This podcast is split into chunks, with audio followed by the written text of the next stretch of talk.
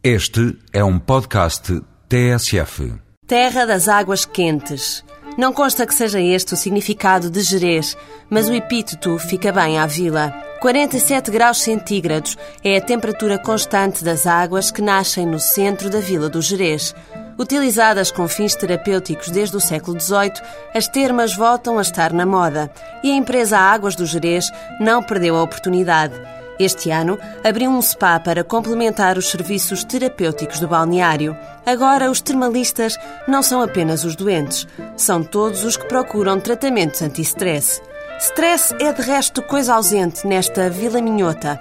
A hospedagem pode ser feita mesmo ao lado das instalações termais para que os aquistas se desloquem apenas a pé. E os programas combinados possibilitam estadias realmente em conta. Mas há mais para relaxar.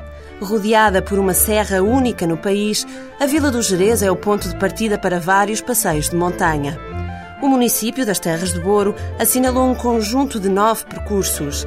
Estes trilhos pedestres têm graus de dificuldade diferentes e para cada um existe um mapa com indicações, como as diferenças de altitude ou o tempo estimado de caminho.